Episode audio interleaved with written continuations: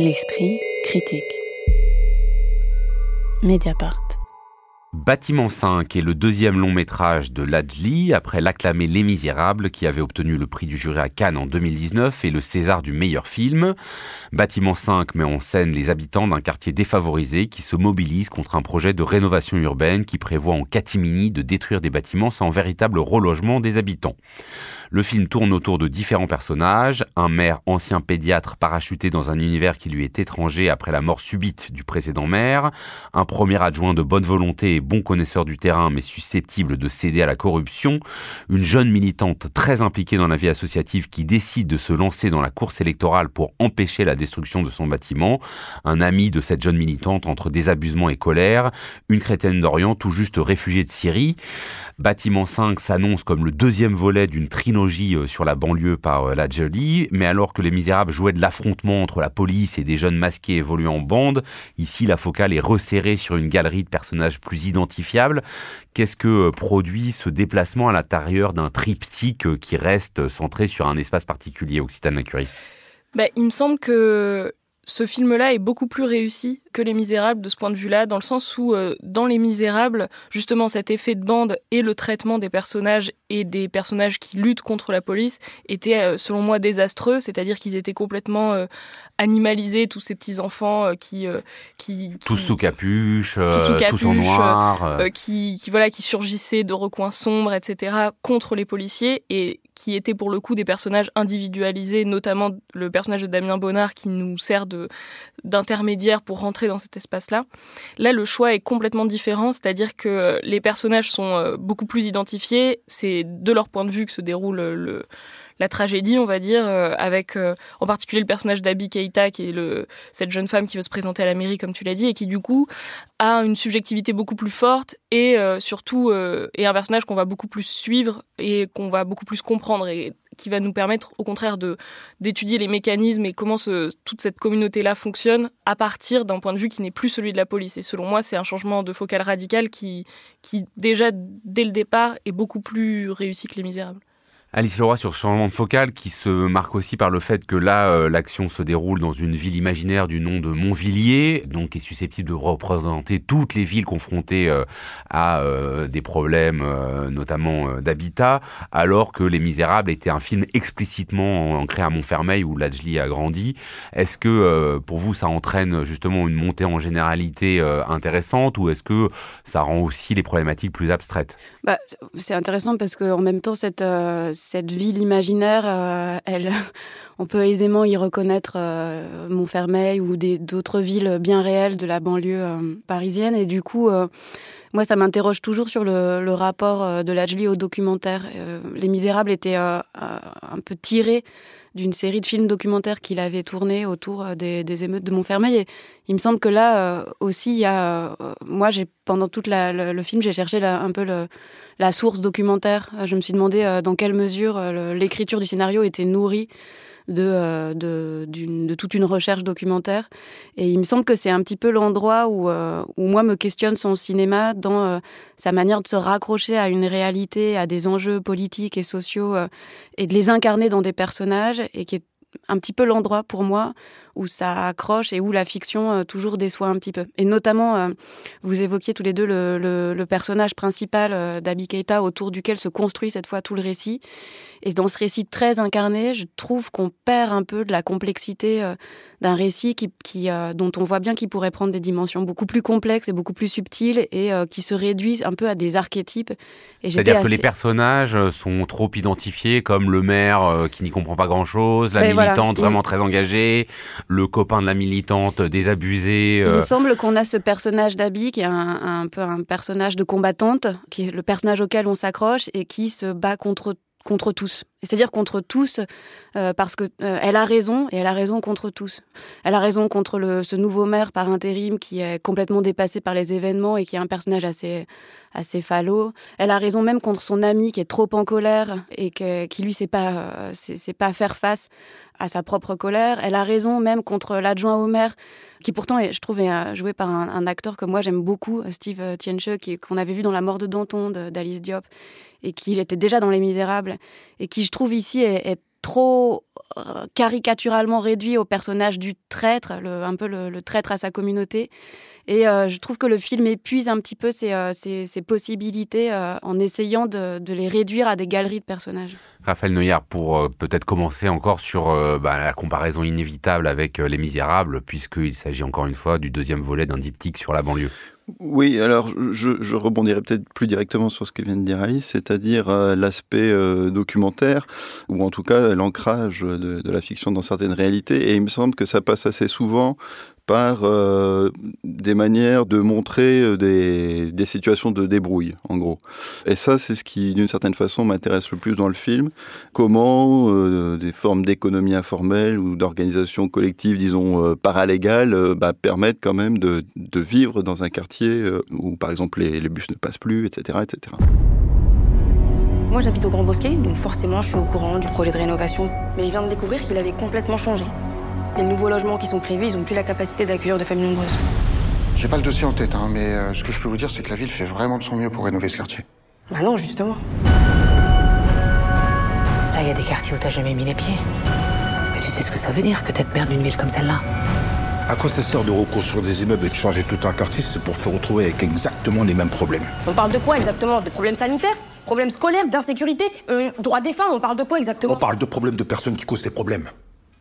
Et donc ça, c'est assez intéressant euh, du point de vue de euh, tout simplement de, de, la description. Alors il y a plusieurs petites scènes comme ça, un parking qui sert à réparer les voitures, un restaurant installé dans, un, appartement d'une tour, même la campagne électorale relève de la débrouille puisque euh, elle n'a pas les moyens de, payer des affiches, donc il y a un tag sur un mur, enfin une sorte de fresque sur un mur, etc. Et tout ça relève d'une description qui me semble assez intéressante, même si ça a déjà été documenté dans d'autres films. Le problème pour moi, c'est que ça devient très vite simplement un décor. Euh, le restaurant devient très vite le décor de ce qui semble vraiment intéresser euh, la Julie, c'est l'embrouille. On, passe vraiment sans arrêt de l'un à l'autre. Le parking, c'est pareil. On voit le parking deux secondes après, les policiers débarquent, c'est l'embrouille.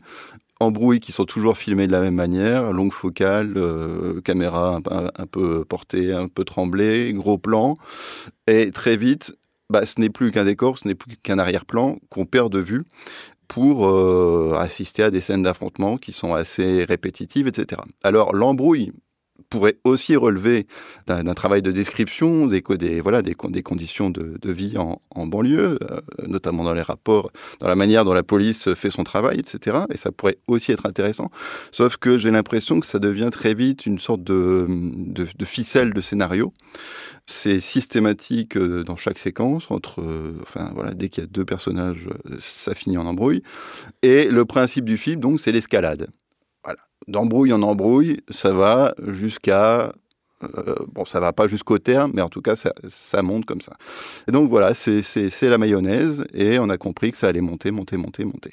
Alors, ce que je trouve, disons, euh, pas mal, c'est de mettre, de faire monter cette mayonnaise dans un contexte de Noël, et de subvertir le film de Noël euh, de cette manière-là. Mais après, je, trouve que ça écrase tout, en fait, ce principe dramaturgique, et que le film, de ce point de vue-là, est, souvent très mal écrit. D'autant qu'il euh, se place, à mon avis, sous les augures, disons, de, The Wire. Euh, la saison 3 de The Wire, comment, enfin, il y a un plan absolument identique où on, détruit un, bâtiment et la poussière soulevée par la destruction du bâtiment recouvre euh, tous les gens qui étaient venus assister à cette destruction et qui espéraient voir là un nouveau départ pour leur quartier, etc.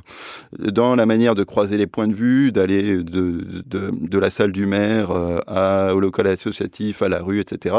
Bon, tout ça euh, renvoie assez clairement à The Wire, sauf qu'à aucun moment il prend le temps véritablement de décrire des situations euh, de manière précise, sans que ça vire soit dans l'embrouille, soit dans l'explicitation par le dialogue.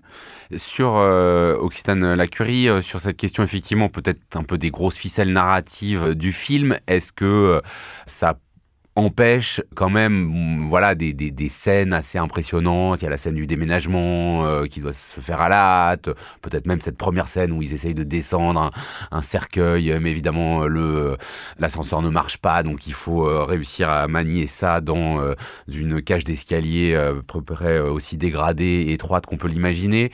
Comment est-ce que voilà vous vous l'avez perçu? Est-ce qu'il y a vraiment un problème narratif parce que soit il est trop grosse ficelle, ou est-ce que de toute façon on peut le imaginer comme une succession de scènes dont certaines restent euh, très maîtrisées.